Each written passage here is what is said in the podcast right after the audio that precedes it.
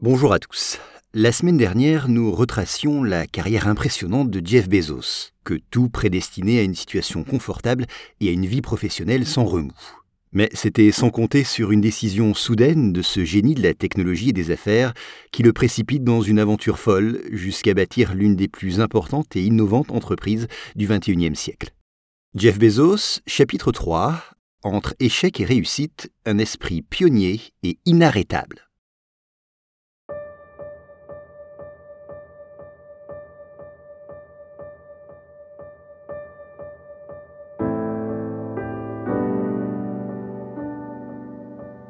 Après les débuts très réussis de l'entreprise Amazon, celle-ci doit faire face à de nombreux défis. En effet, toutes les sociétés du secteur sont touchées par ce qu'on appelle l'explosion de la bulle Internet. Amazon n'échappe donc malheureusement pas à la règle. En janvier 2000, ses stocks perdent 40% de leur valeur. De nombreux analystes prédisent alors la fin du géant. Un célèbre journal financier écrit un article nommé Amazon.bombe dans lequel le rédacteur explique que, je cite, les investisseurs commencent à se rendre compte des problèmes de son carnet de route. Mais malgré la situation, Jeff Bezos ne perd pas son optimisme et le transmet même à ses employés.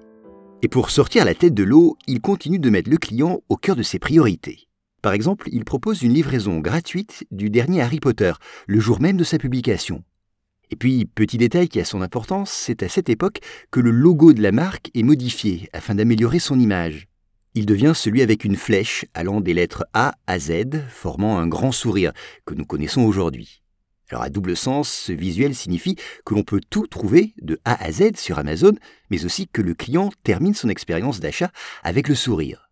Et puis le PDG de l'entreprise décide aussi de réduire ses coûts.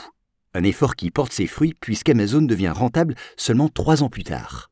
Pourtant, la concurrence est rude, notamment à cause du site web eBay, qui propose une offre plus diversifiée mais aussi de Walmart, dont les prix sont plus bas. Pour tirer son épingle du jeu, Bezos se développe dans d'autres domaines, comme les vêtements et les bijoux. Sa sélection s'étoffe, attirant ainsi plus de clients, ce qui augmente les recettes d'Amazon. Conséquence, il peut réduire les prix et proposer une livraison plus rapide. Voici le cercle vertueux mis en place par Bezos pour la santé de son entreprise. Mais ce n'est pas tout. En 2005, toujours dans une optique de mettre le consommateur au centre de sa stratégie, Bezos se renouvelle et lance Amazon Prime, un service premium à 79 dollars par an qui permet d'être livré en seulement deux jours ouvrés. Et c'est la même année qu'Amazon annonce l'arrivée de la fonctionnalité Search Inside the Book. Elle permet aux utilisateurs de feuilleter le livre en ayant accès à quelques pages sans le copier ni le télécharger. Au début, certains éditeurs voient cette innovation d'un mauvais œil, mais c'est rapidement un franc succès et les livres concernés voient leur vente augmenter de 9%. C'est décidément dopé par l'ambition sans limite de son fondateur qu'Amazon sort en 2007 sa première Kindle, une liseuse électronique qui permet, vous le savez, d'acheter et de lire des livres n'importe où et n'importe quand. Un produit qui deviendra plus tard, en 2010, le plus vendu de l'histoire de la société. Résultat de ces multiples innovations, l'année suivante, Amazon dépasse eBay. Alors à cette époque, on sait que Jeff Bezos, lecteur invétéré, oriente ses cadres sur des lectures de management, comme Le dilemme de l'inventeur de Clayton Kirstensen. Et la culture d'entreprise développée par Bezos se concentre autour de certains principes. Les plus importants, l'attachement obsessionnel du client, le juste recrutement, le développement des talents ainsi que la parcimonie. Bezos explique ainsi que les contraintes engendrent l'ingéniosité, l'autonomie et l'inventivité. Gonfler les effectifs, la taille du budget ou les coûts fixes ne rapportent aucun point supplémentaire. Fait intéressant, les équipes d'Amazon sont divisées en petites unités polyvalentes et les performances de chacune sont évaluées.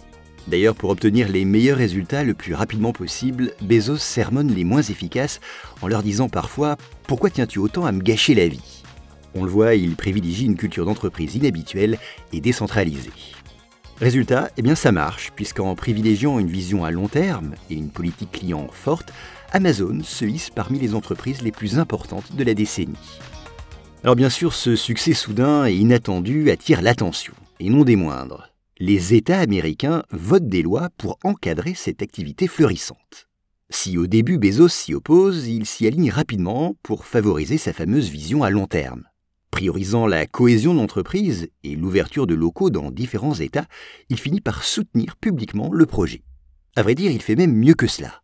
Oui, désireux de bénéficier des bonnes grâces du gouvernement américain, il lance en 2011 un service cloud, GovCloud, qui lui est destiné.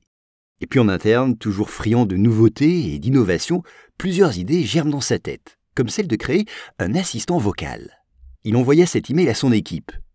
Il faut que nous construisions un appareil qui coûte 20 dollars, qui a toutes ses commandes dans le cloud et qui est entièrement contrôlé par la voix. Pour y parvenir, pour gagner du temps et de l'expertise, Amazon rachète des startups spécialisées dans les commandes vocales. Mais nous y reviendrons. Parallèlement, en août 2013, coup de théâtre. Bezos achète le Washington Post pour 250 millions de dollars. Là, loin de vouloir servir ses intérêts personnels, il laisse leur libre arbitre aux journalistes pour fixer la ligne éditoriale. Il faut savoir que ce journal papier est alors en forte difficulté financière.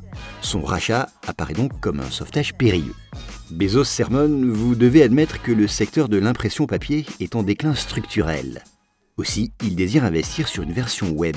Et il se justifie auprès des acteurs du secteur ainsi vous avez tous souffert à cause d'Internet, mais vous n'avez pas encore réalisé tous ses avantages. La distribution est gratuite et quasiment illimitée. Concrètement, pour ressusciter le titre, Bezos adopte plusieurs stratégies.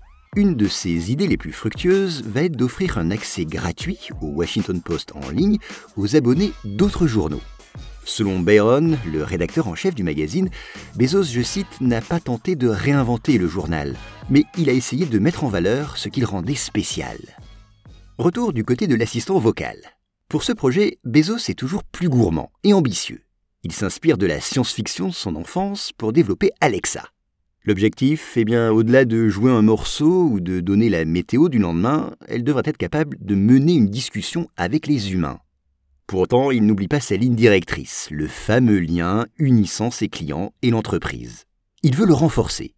Alors, il planifie d'ouvrir des points de vente physiques un projet mené dans le plus grand secret pour le public et même pour ses employés. Et comme pour chaque nouveauté d'Amazon, cette innovation se doit de casser les codes. Pour cela, la société va développer une technologie appelée Just Walk Out. Son but, mettre fin aux files d'attente. Très enthousiaste, Bezos valide l'idée l'année suivante.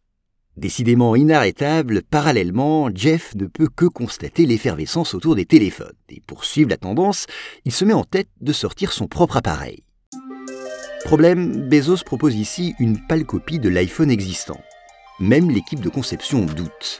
Le smartphone est cher, son design est imposant et il n'utilise ni Google ni Apple pour le téléchargement d'applications, mais Fire OS. Sa seule grande innovation est finalement un écran dit 3D. Dans une lettre aux actionnaires en 2014, Bezos explique Inventer est un processus désordonné, et au fil du temps, il est certain que nous échouerons probablement même dans nos projets les plus importants. Alors s'agissait-il là d'une prophétie pour la sortie du Fire Phone Nous verrons cela plus tard. Pour l'heure, le produit est bien lancé le 25 juillet 2014 au prix de 649 dollars. Ce jour-là, un communiqué de presse pour tenir en haleine le public, un discours visionnaire et passionné à la Steve Jobs, 300 000 appareils précommandés, Bezos s'inspire décidément beaucoup du leader des téléphones, qui est Apple. Mais patatras, trop élevé, le prix du Fire Phone baisse rapidement avant qu'il soit retiré du marché seulement quelques mois plus tard. Un échec cuisant que Bezos n'avait pas prévu. Mais le dirigeant déterminé d'Amazon ne se laisse pas démoraliser pour autant. Il veut qu'Alexa, son assistant vocal dont je vous ai parlé, soit un succès. Alors pour son lancement public, il a retenu la leçon du Fire Phone. Il est plus prudent. Pas de fanfare, pas de communication excessive ou de discours délirants la sortie d'Alexa est sobre et réussie.